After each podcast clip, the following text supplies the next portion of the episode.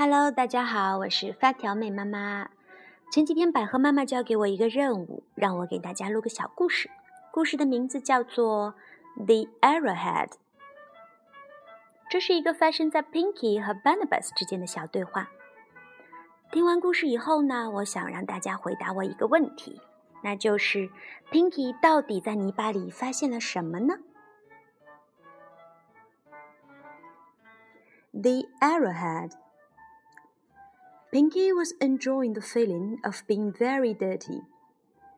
She had been digging in a corner of the barnyard, and her face and front legs were all brown with dirt. She sighed happily and lay down in a little dirt pile she had dug up. Barnabas came along and peered down into the hole Pinky had made. Pinky, he whispered, wake up. Pinky stretched her chubby legs and rolled over on her other side. I'm not asleep. Uh, I'm just resting in this nice dead pile. Well, then sit up for a minute and look at what I found. Barnabas' voice was excited. Pinky rolled a little more in the dirt. When she sat up, the back of her was all brown with that too. What did you find? she asked. Barnabas did not really want to get dirty, but he pointed one paw at the object Pinky had uncovered in the ground. There's something buried here in the dirt. It looks like a thin, flat piece of rock, and it has a sharp point at one end. Pinky stuck his snout into the hole and pushed the object up onto the grass where they could get a better look at it.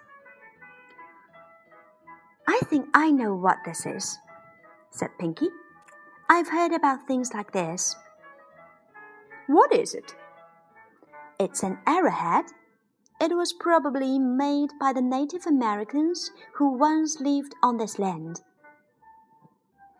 Barnabas batted at the arrowhead and turned it over. What did they do with the arrowhead? They put them on the ends of their arrows, said Pinky. Then they used the arrows for hunting. They were good hunters. Barnabas started the arrowhead. I think it'll be fun to shoot arrows, he said.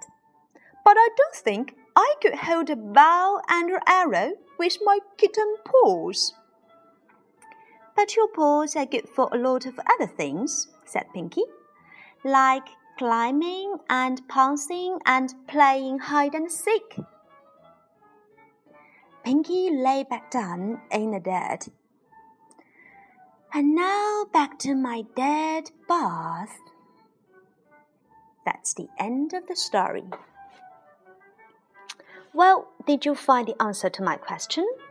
What does Pinky find buried in the dirt? Pinky 发现的埋在泥巴里的到底是什么呢？答案就是 the arrowhead，箭头，弓箭的箭头，就是我们这个故事的题目啦。Okay, so that's the end of the story. See you.